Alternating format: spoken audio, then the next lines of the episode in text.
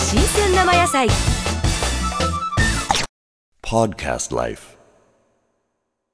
すっぽんはもう本当ねだいぶ鍛え僕のお師匠に鍛えてもらったからあれはどうですかまずは首を直近せないようにそうそう裏返してですね、で出てきたところこうして、う裏返して、ブスッとこう斜めにですよね、えですっぽんっていうのは爪といわゆる骨僕僕こう見えて超ビビりやから、1819の時にすっぽんを持ちきらんかったんですよ怖くて出てきたところでとにかく手が出ないんですよでぐわ逃げて僕サトシって言うんですけどバチーン叩かれてましたもんねそう切っちゃって吉兆のお師匠さんで僕は吉兆でまさかスポンは吉兆でスポンをさばけるのはもう10年近く経った人なんですよあもうベテランになで僕はこっちに来てあの吉兆の師匠についてきたのが九州に来たのが1年後なんですよねそのお師匠さんにこっちでスポンを出してる時に全部教えてもらっじゃあその首をグッと握るあれはその何かこう目の前にすれば噛みつくんですかたいやだから裏返してうん裏返すこうでしたらもうグーってはい出てくるガメラがこうひっくり返る、はいはいはガメラもがうですぐ首を切らない感じですうかん首切り首切りで血を口をこうしてでこう出しますよね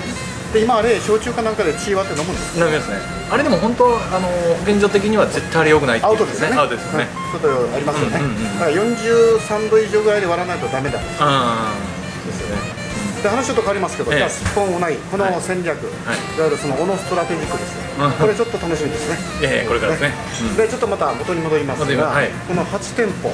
今地鶏とかはいたくさんこうありますけど、名古屋のコーチンはいこれはやっぱり鶏にも